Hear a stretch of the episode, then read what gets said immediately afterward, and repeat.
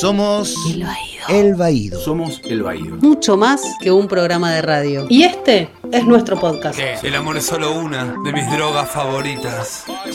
Bienvenidos a una nueva emisión del podcast del Baído, el podcast de la Asociación Civil El Baído. Mi nombre es Gustavo Casals y hoy me acompaña mi compañera. Hola Gus, acá Alcira con la voz que me queda, que puedo, acá un poco resfriada, este, pero estamos, como siempre. Bueno, pero lo bueno Al es poder escucharte. Eh, hoy tenemos a nuestro corresponsal itinerante, más itinerante que nunca, Gustavo Pecoraro, que como estuvieron escuchando en los últimos programas, estuvo en el Pride de New York por los 50 años de Stonewall y ahora tuvo la oportunidad de estar en el Pride de Madrid, en la Marcha del Orgullo de Madrid y todas las actividades que sucedieron alrededor de este, de este evento que es súper, súper masivo.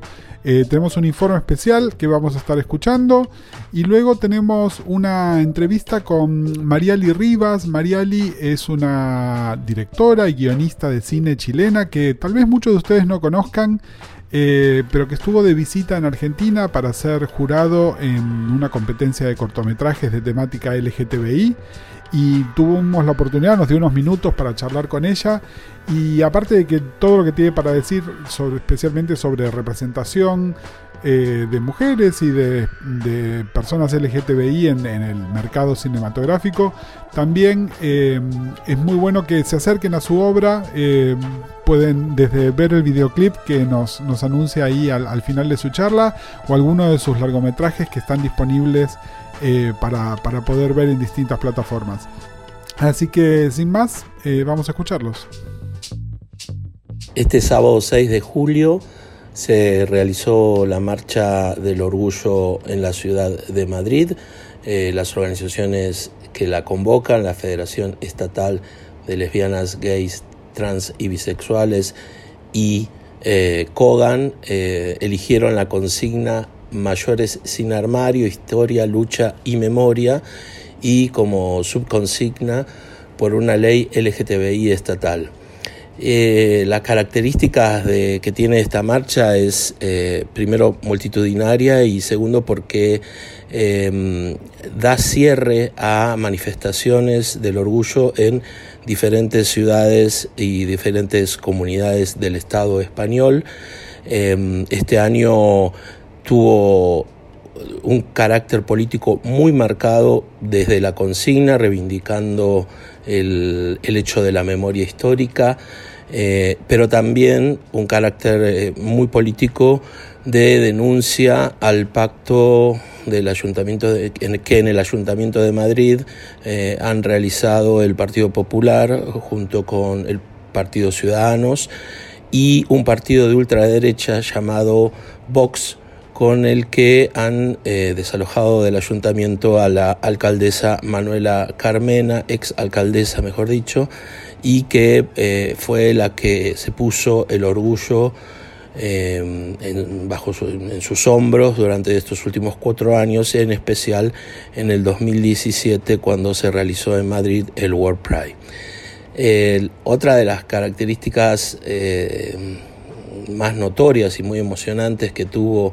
eh, esta manifestación fue que la, la, la, cabecera, la cabecera de la marcha estuvo protagonizada por activistas eh, LGTBI de diversas identidades, históricos, históricas, muchas y muchos de ellos empezaron a militar eh, bajo la clandestinidad en épocas de, del franquismo, cuando eh, estaba la dictadura franquista en los años 70, eh, muchos eh, impulsados por eh, la revuelta de Stonewall en 1969, eh, eh, crearon sus propias organizaciones a partir del 70, como por ejemplo estuvo Armand de Fluvia, que fue el creador del movimiento español de liberación homosexual, el MEL, en 1970, como, como recién les explicaba, o Jordi Petit, que fue muchos años presidente, secretario general bueno, eh, de la International Lesbian and Gay Association, la ILGA, eh, o por ejemplo estuvo también María Giral, que fue una de las participantes de la primera manifestación LGTBI que hubo en el Estado español, que fue en Barcelona en junio de 1977. Ella tenía apenas 18 años. Después em, también hubo fuerte presencia del activismo trans histórico, estuvo Juana Ramos, em, que eh, fue parte de la Federación Estatal LGTBI y eh, es, una, es considerada una de las activistas trans históricas más importantes porque además combina su militancia en el, movimiento trans con su trabajo en el sindicalismo o Mané Fernández Noriega, que es el máximo referente de la transexualidad masculina y que es eh, la primera persona trans en la vicepresidencia de la Federación Estatal LGTBI. Y después hubo muchos compañeros y compañeras eh, que ya están eh, un poco más retirados, como Ramón Linaza o como Miguel Brox o Paquito Maroto, compañeros que fueron activistas en los años 70, 80 y 90. También estuvo Rosa Arauzo, lesbiana, madre, activista LGTBI en entornos de espiritualidad o eh, bueno, la presencia indudable de Carla Antonelli, que es la mayor referente del activismo transexual en, la, en el Estado español eh, y que además es em, diputada del PSOE en la Asamblea de Madrid. Y también eh, estuvo muy presente el activismo de la respuesta al VIH con em, Tony Poveda representado o eh, Jesús Santos.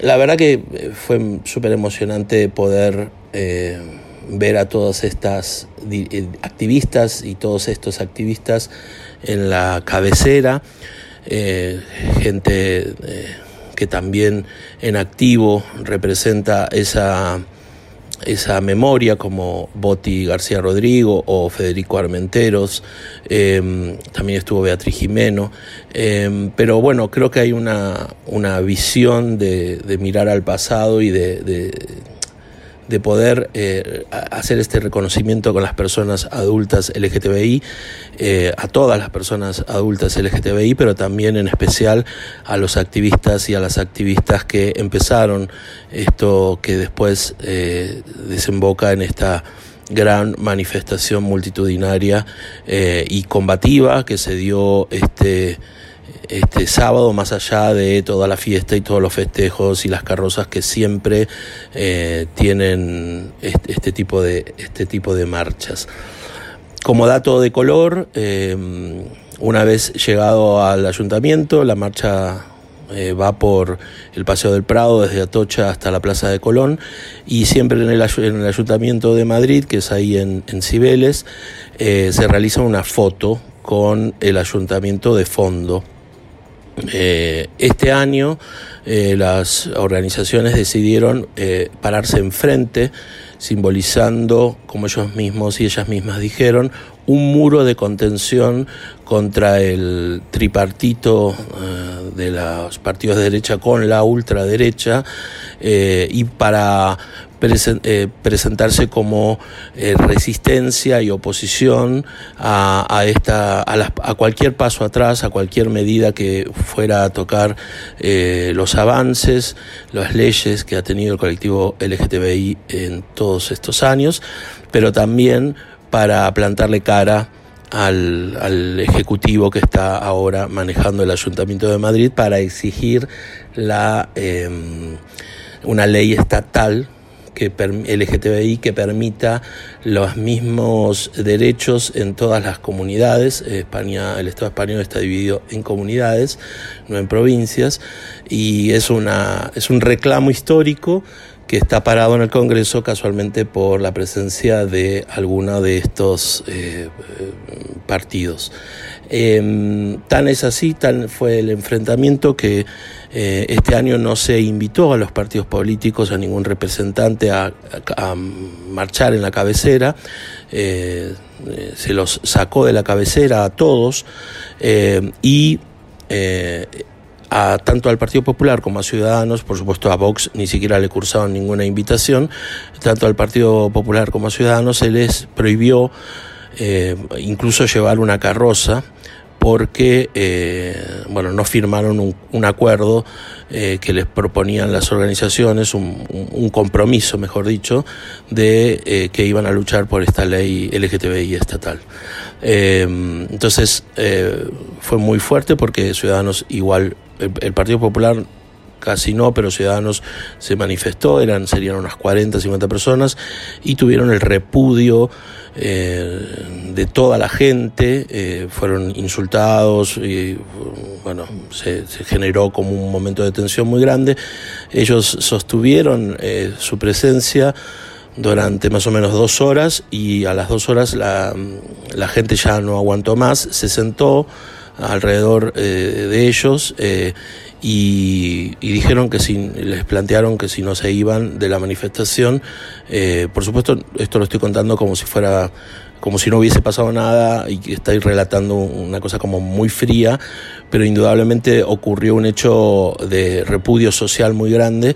Eh, la gente de Ciudadanos se fue, se fue mm, tuvo que ser escoltada por la policía porque sí realmente eh, las manifestantes y los manifestantes mostraron su claro repudio.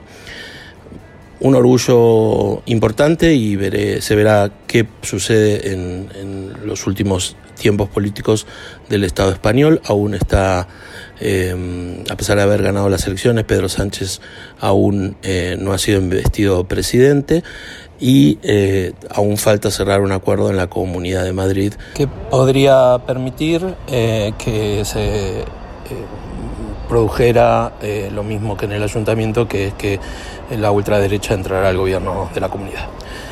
Bueno, esto es todo. ya la próxima vez nos veremos desde Buenos Aires. soy Gustavo Pecoraro para El Baído. Un 9 de julio, pero de 1900 35 nacía en Tucumán Mercedes Sosa, así que seguramente la Peco esté muy contenta si yo presento esta canción de Gustavo Cerati, que es Zona de Promesas cantada junto a Mercedes Sosa. Así que la homenajeamos a la negra, como siempre, presente en el Baído.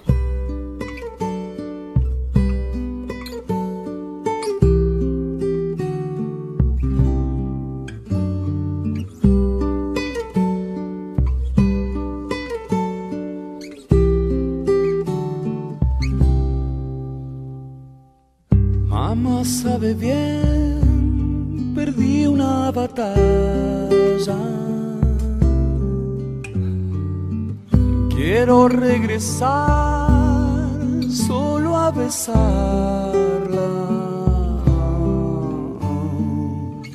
está mal ser mi dueño otra vez, ni temer que sangre y calme.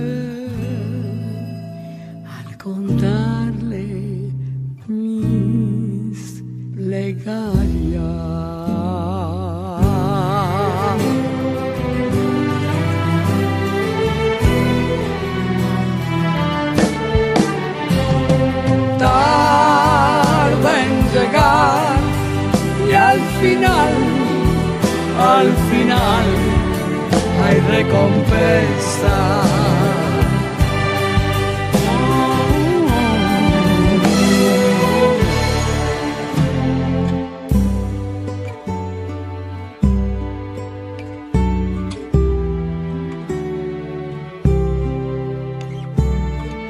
Mamá sabe bien, pequeña princesa.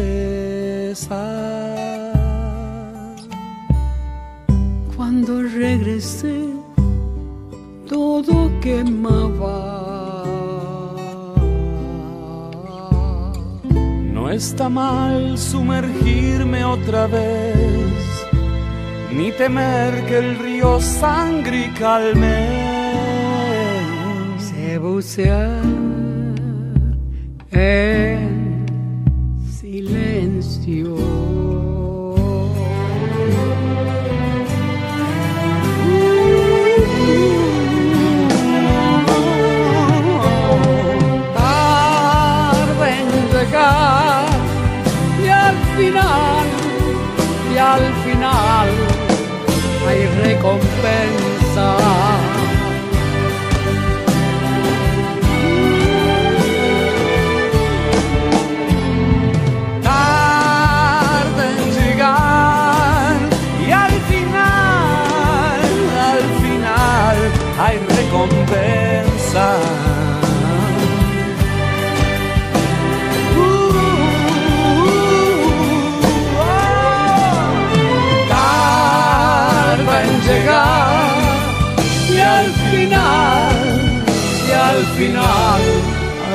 recompensa.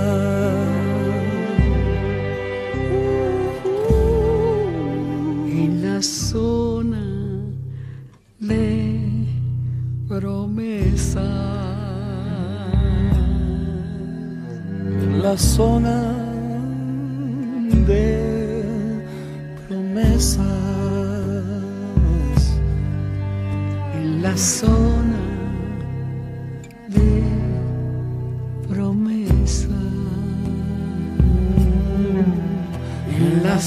de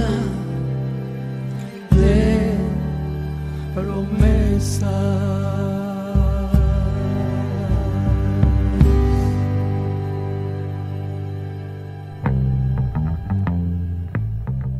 Vamos a compartir ahora la crónica de cierre de nuestra compañera Leila Poncetti hablando del Mundial de Fútbol Femenino que terminó el domingo 7 de julio, sí, el mismo día que terminó la Copa América y, este, y la Copa de Oro, que creo que es la que estaba jugando México, Estados Unidos y otros países de Centroamérica. Eh, algo de eso comenta también Leila, pero bueno, vamos a, escuchar primero eh, lo que nos cuenta respecto a la final, al partido este, que ganó Estados Unidos contra Holanda y lo consagró campeón de esta octava edición del Mundial de Fútbol Femenino. ¿Qué tal amigos, amigas, amigues de El Baído? Estamos aquí terminando eh, la Copa Mundial de Fútbol Femenino de la FIFA. Como ya habíamos hablado en, algún otro momento, no hubo grandes sorpresas. La selección de Estados Unidos resultó ser la campeona por segunda vez consecutiva, es decir, bicampeona, y además eh, cuarta, cuarto campeonato mundial de las ocho ediciones que se han jugado. Así que se confirmó, le ganó a Holanda 2 a 0. Holanda, Países Bajos, había toda una, hay una, mm, una polémica, porque bueno, eh, aparentemente las chicas representan a los Países Bajos, pero son Holanda también, la famosa naranja mecánica, en un partido que, realmente fue muy, muy parejo y muy peleado hasta los 15 minutos del segundo tiempo, cuando a través del VAR que es el, sistema de video referencia que tienen los árbitros ahora y las árbitras para, para revisar jugadas polémicas. Se les dio un penal a Estados Unidos y a partir de ese momento que se quebró la paridad en cero y el empate, eh, Estados Unidos fue absoluto protagonista de, lo que restó del partido y pudo haber estirado las diferencias y demostró su supremacía en lo que es el fútbol femenino. Es una potencia mundial que lleva años de desarrollo de este deporte y si bien hay otras potencias que también se han desarrollado de una manera parecida, no tienen tanto tiempo de desarrollo, por lo tanto, eh, en este sentido, Estados Unidos lleva la ventaja. Eh, por otro lado, bueno, lo- los otros eh, semifinalistas también demostraron un gran fútbol, lo que sí se vio en esta Copa del Mundo fue un buen juego, un, juego limpio por lo general, no ha habido casos de expulsiones, eh, o sea, importantes ni, patadones que, que sean descalificadores, esto está bueno, se, se mantiene como una, un fair play que, que es interesante, que está buenísimo que se sostenga.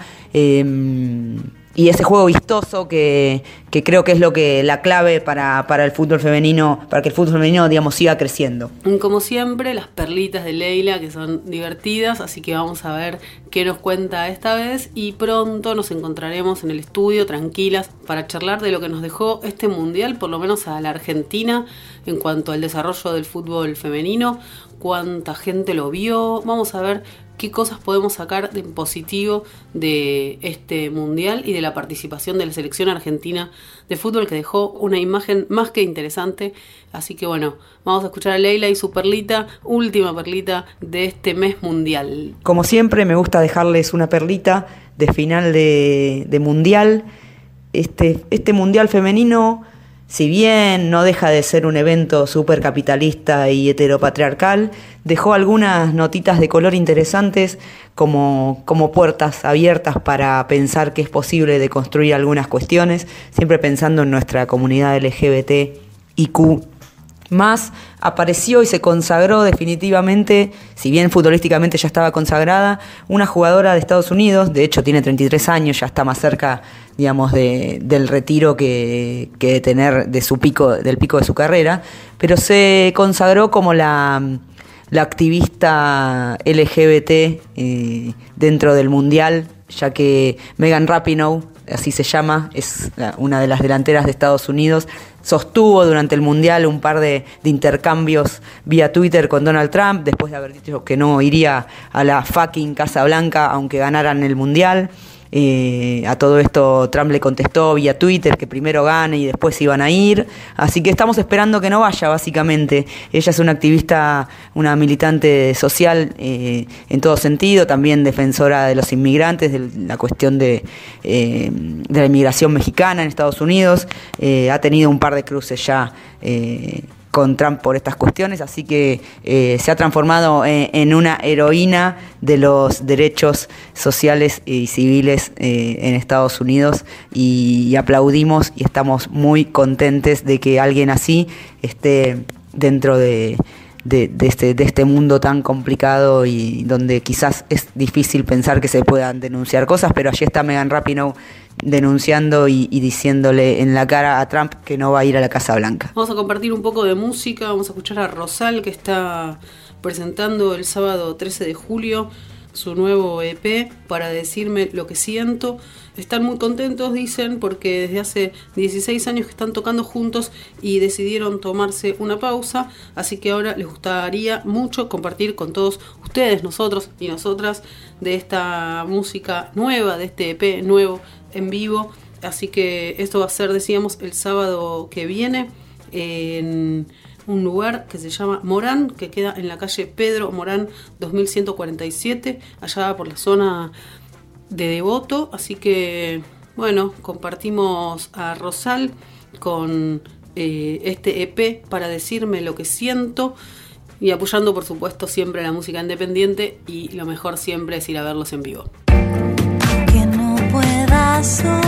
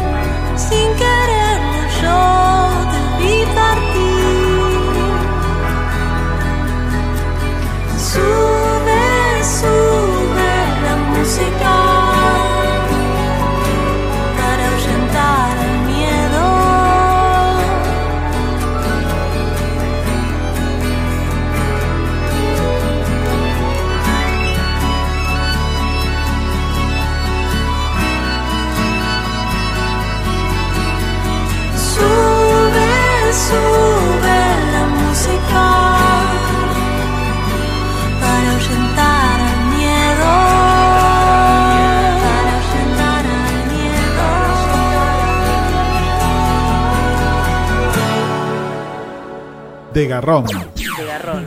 De Garrón. De Garrón. Es parte de la red de podcast de El Baile. De Garrón. De garrón. Y al teléfono. 3, 2, 1.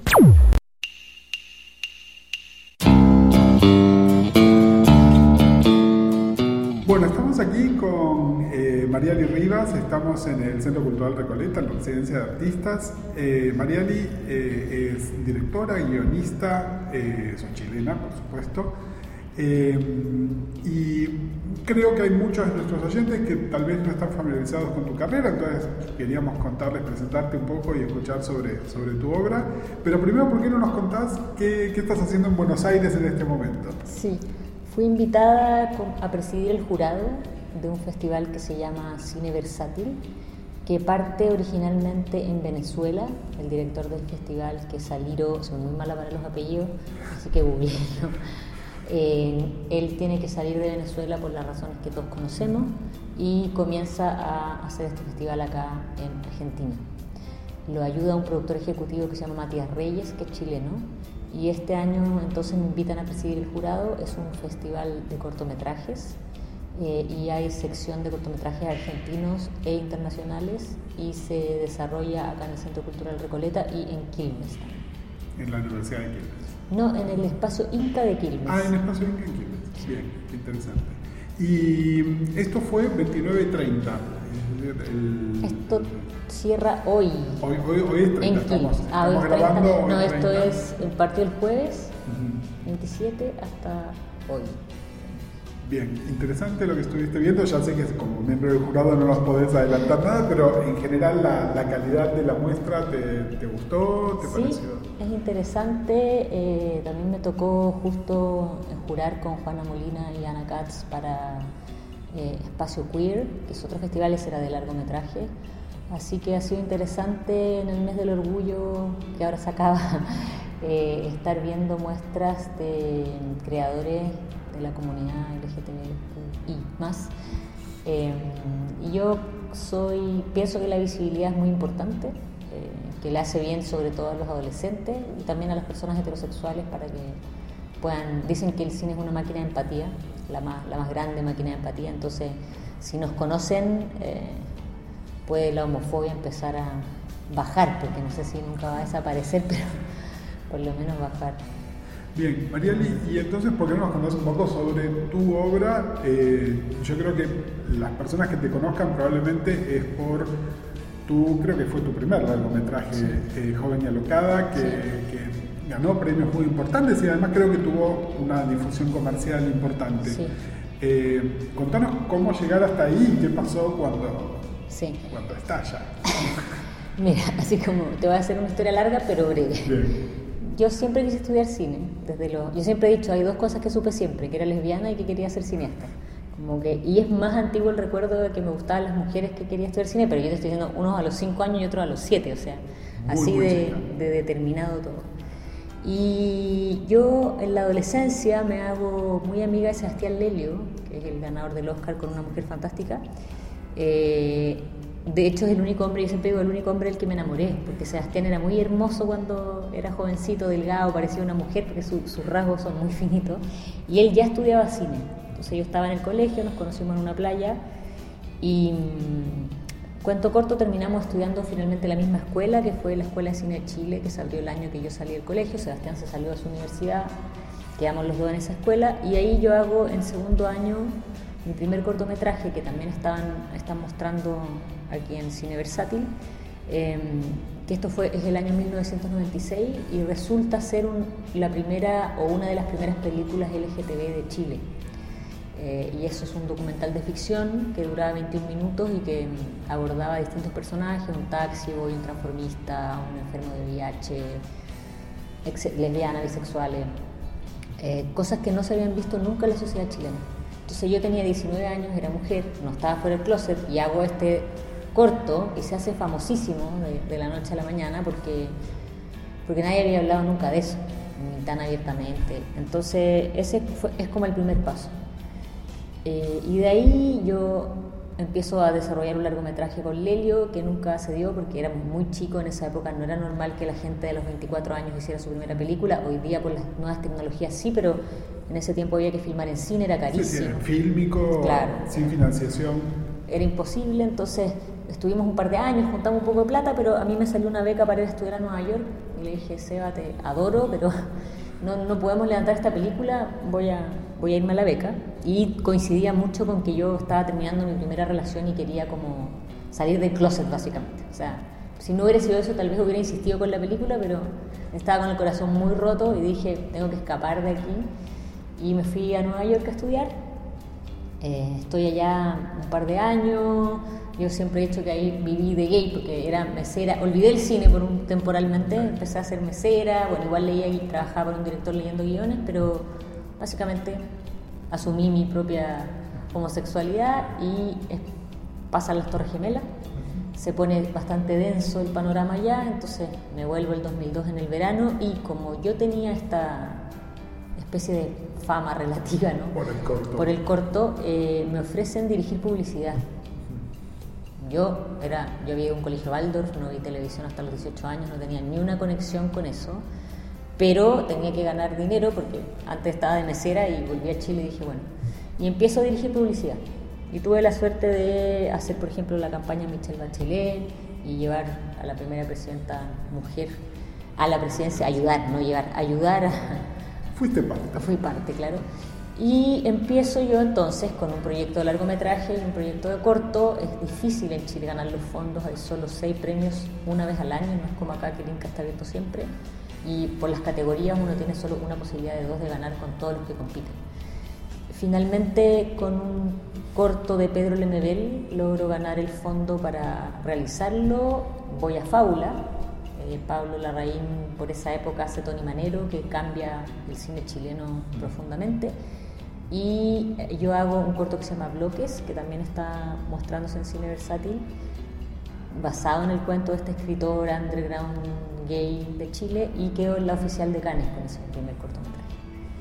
Eh, estoy en eso cuando ya tenía la película Joven y Loca, que es la, la más conocida, que también está basada en un blog, en un fotolog más bien, de una chica que se llama Camila Gutiérrez, que era una evangélica bisexual que había sido expulsada ¿no? por su familia de, de su vida, digamos, de su vida familiar. Y esa película tiene un montón de repercusión. Eh, y seguimos trabajando con Fábula. Hago el segundo largometraje que se estrenó en 2017 en, en En Tifi, en San Sebastián, Princesita. Y entre medio hice otro corto que se llama Melody para el New York Times con Sundance. Y ahora acabo de rodar una serie que la directora general es la Lucía Puenzo, así que estuvimos trabajando juntas. Y ahora estoy ya con proyectos de series y largometrajes que vienen. Bien, esta serie, ¿se puede contar algo? Más, Más o menos. Se llama La Jauría y es un policial, Ajá. eh, policías mujeres que persiguen eh, un juego virtual misógino. Ah, muy eso, interesante. Sí. Eh, en, en todo este recorrido y bueno, está, está- trabajás con personas claves en Chile y en otros lugares y, y aquí en Argentina estás- ahora tra- trabajaste con, con Lucía, pero supongo que es para un proyecto que no es argentino sino de Chileno. toda Latino, es chileno directamente. Sí. Perfecto. Eh, ¿Qué tan importante es trabajar con otras mujeres, con personas LGTB? ¿Es algo que es una prioridad? ¿Es algo que tenés poder para elegirlo? ¿Cómo, cómo funciona? Sí, mira, uno, bueno, como directora mis equipos son muy femeninos, te diría que un 80%. O sea, en, todos los lugares donde puedo encontrar mujeres que hagan ese trabajo, eh, lo hago. En, los en lo técnico es más difícil, pero tenemos eléctricas y la otra vez encontré una foquista por primera vez y yo, wow, por fin una foquista mujer, así que quiero empezar a trabajar con ella. Directoras de foto no hay en Chile, hay, pero están jovencitas, están recién partiendo, pero yo soy parte, soy la embajadora en Chile de una red, de una ONG internacional que partió llamándose Free the Beat, ahora se llama Free the Work, que lo funda Alma Jarel, que es una cineasta israelí radicada en Estados Unidos. Ella hizo un par de documentales, ganó Tribeca y se da cuenta que, eh, bueno, la contratan para hacer publicidad y se da cuenta que, su- que los directores hombres que tenían una carrera similar o incluso peor que la de ella les daba, le daban la oportunidad de trabajo mucho más, más grandes, proyectos más grandes y con más plata que a ella. Entonces empieza a ver qué pasa y termina fundando esta organización que parte dice, se llama Free the Bid, como libera la cotización o la licitación, porque en publicidad siempre funciona que tres directores hacen una visualización del guion y la visualización que más gusta se lleva el proyecto. ¿no?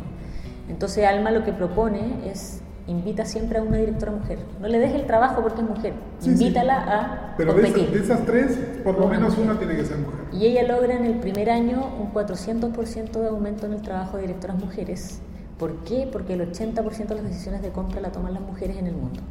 Sin embargo, el mundo de la publicidad está dominado mucho por los hombres y hombres heterosexuales. En su, o sea, yo trabajo hace 15 años en publicidad y casi todos los creativos. Hoy, hoy en día ya hay más mujeres, pero está muy dominado por lo masculino. Hablándole a la consumidora mujer. Y eso ahora en el último Cannes Publicidad, Alma lo amplía y ahora lo hace Free the Work, que ya está diciendo Hollywood y toda la gente en verdad empiecen a... Sí, sí, sí, lo mismo que hicimos en publicidad, esta misma oportunidad se diera en otros rubros o en otros ámbitos, probablemente pasaría algo similar. Claro.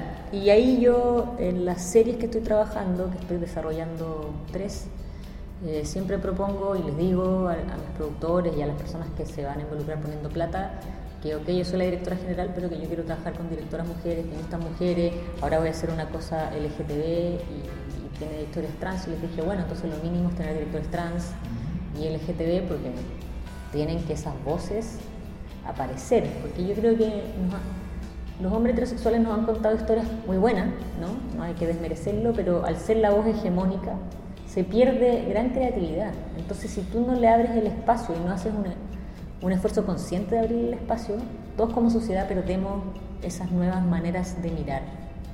Y yo en lo que puedo lo intento. En mis largometrajes no puedo poner otro director, pero ahora lo divertido de hacer series es que puedo decir, quiero trabajar con Sí, sí, armo un equipo y Claro. aparecen otras directoras. Eh, y hablando todo esto que nos decís, además se complica porque estamos en Latinoamérica. Eh, y en, los festivales, si bien se presentan trabajos de todo el mundo, también hay como modas, ¿no? Que Sí. de repente un país llama la atención especialmente. Y me hablabas de una mujer fantástica que claramente puso el foco en Chile. Eh, ¿Crees que realmente es, es el momento ahora para Chile, para los cineastas chilenos? ¿Lo ves o sigue siendo la misma competencia? Somos todos latinoamericanos, el que pueda que llegue y como llegue. Ay, mira, yo creo que Chile hace tiempo está, está desde que, yo creo que desde Tony Manero, o sea, si tú piensas que Pablo ganó con el club en Berlín hace algunos años, siempre queda en, en- en festivales clase A, ¿no? Y después Lelio con Gloria también es un impacto grande y ahora con una mujer fantástica más todavía. Si bien yo te estoy nombrando a dos personas, pero está Maite Alberdi que gana casi todos los festivales de documental. Entonces, evidentemente, es una sensación, uno no sabe. Da la sensación que los programadores miraran las cosas de Chile, pero al final si las películas no te quedan bien, no te las programa nadie, o sea, porque la competencia es feroz, hay muchísimas películas, hay muchísimos cineastas, entonces, Pero cualquier cosa que ayude a poner el pie en la puerta por supuesto, ayuda. Eh, hablando de series y hablando de televisión, y esto siendo que además a mí me gustan mucho las series, ¿no?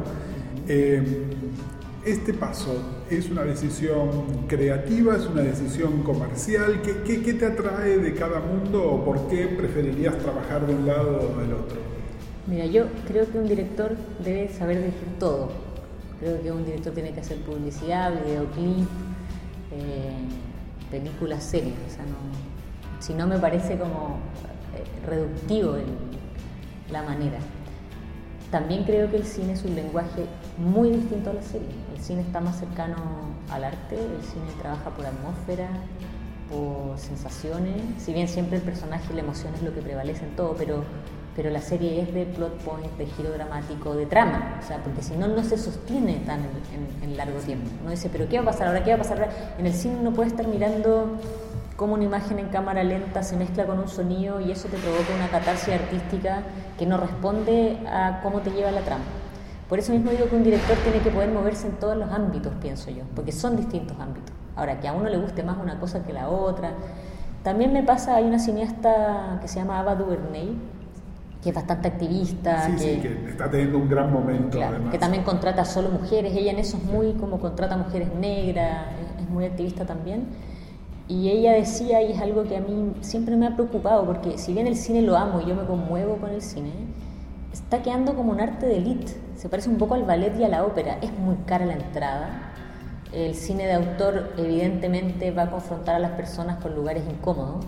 Y en una sociedad donde la gente no gana plata y tiene unas vidas bastante de mierda, por decirlo de alguna manera, buscan entretención más que ser confrontados con una catarsis artística. Eso a mí me gusta que el cine siga existiendo y yo lo miro y lo disfruto, pero creo que las series están, son más transversales y hay ciertas ideas que uno puede compartir con un público que es más fácil llegar por ahí Un público más amplio un también. público más amplio. O sea, claro, Ava DuVernay dice ella misma, yo hice Selma, que fue nominada al Oscar, la historia de Martin Luther King, eh, la, la saqué en el cine, la vio un poco de gente, y después cuando hago 13, que es un documental sobre las cárceles, sobre los negros en la cárcel en Estados Unidos, eh, la vieron millones de personas. Y ahora Netflix compartió que Sí, sí, la, la que la han visto 25 millones de personas en el mundo. ¿Qué película la ve 25 millones de personas? Entonces el impacto de la visibilidad para una comunidad como la comunidad afroamericana, en el caso de Du- Duvernay, uno podría pensar como la comunidad eh, LGTB, para, para tener ese, ese alcance, hoy en día la cosa está haciendo por la tele. Ahora, como te digo, son dos lenguajes. Entonces yo no digo solo voy a hacer series, no, porque eso es un tipo de lenguaje. Y el cine tiene otros mecanismos que son hermosos en sí mismos y tienen otros objetivos también. Volviendo a esto que nos decía sobre las películas y a lo que dice Ava y, y viendo también un poco el tipo de cine que se pasa en los festivales, ¿te parece que la brecha entre el cine de arte y el cine comercial se amplió al punto que incluso gente que le gusta el cine comercial, confrontado, como decías, con una película de arte, puede no tener las herramientas para, para manejarla? Yo creo que sí, yo creo que es, es de elite, pero el arte es de elite. O sea, la gente va al museo a observar una obra y, que- y a ver, una buena obra de arte debería conmover a cualquiera, porque uno no debería tener un tratado de arte para conmoverse ante una pintura. ¿no? ¿Qué pasa también? Debería pasar con las buenas películas y pasa en general. Pero yo creo que por sobre todo no tiene que ver con, con la incapacidad de las personas de comprender una obra, sino que con que el cine es caro y, la- y sus vidas ya tienen suficientes complejidades y complicaciones como para además ir a sentarse a decir, ah, voy ahora a enfrentarme a este lugar oscuro de mí mismo. Creo que desde ahí es elitista, porque solo una persona, las personas que estamos más o menos bien, entonces podemos ir a reflexionar sobre eso. No tanto que el, que el director diga, uy, quiero ser elitista y no llegar a nadie. Todos los directores quieren que sus películas las vean las más personas posibles. Y los programadores de festivales tienen un amor al cine muy profundo y eso me parece hermoso. Pero, pero sí, o sea, pero es porque el arte, se- o sea, digamos, la sociedad capitalista está aturdiendo a las personas y les deja una vida que en el fondo como que les pegaran todo el día latigazos y después quieren ir al circo romano, no quieren ir a, a contemplar una obra, ¿no? Bien. Para cerrar, Marieli, ¿tenés algo que estés promocionando ahora que la gente pueda ver o pueda tratar de buscar? Oh, bueno, acabo de, me acabo de hacer un videoclip para Princesa Alba, que es una chica que hace trap en Chile, que es un nuevo movimiento musical. A mí me gusta mucho eh, siempre estar en contacto con, con los músicos y también con la gente más joven. Hicimos un videoclip que en una semana tuvo un millón de visualizaciones, que también son cosas de, de llegada que me impresiona de las nuevas tecnologías. Y nada, eso está bonito. Tiene también mensaje LGTB, así que lo pueden mirar, eso es lo más rápido que, que te podría comentar, porque las películas y las series están en etapa de desarrollo y son cosas que toman un año, dos años, entonces... Bien, no, pero nos das ahora el pie, por ahí podemos buscar la canción y escucharla y por supuesto pueden buscar el videoclip, así ven el- Convéncete se llama. y así pueden ver el, el arte de Marieli. Marieli, muchísimas gracias por, por dedicarnos tu tiempo. Gracias a ti, día cuando, cuando tú me digas, mi baby, quiero que seas mía. La única shawty que tú sí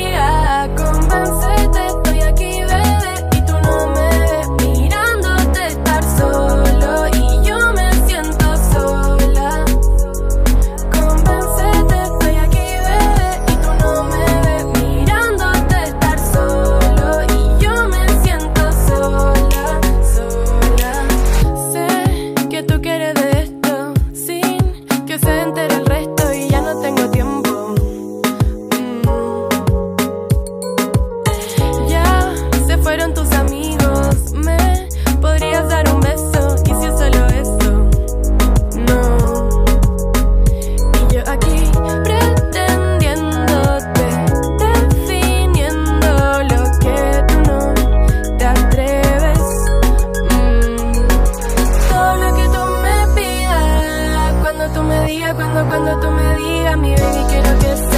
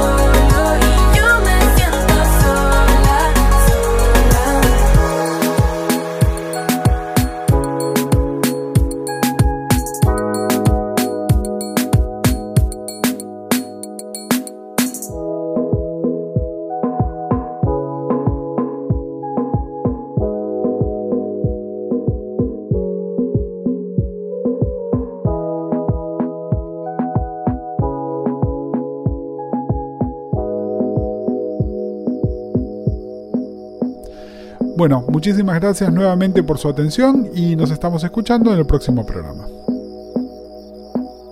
El Baído Podcast es parte de la red de podcast de El Baído. Buscarnos como El Baído, Facebook, Instagram, YouTube. Twitter. Seguimos en Instagram, Facebook, Twitter y YouTube. Arroba El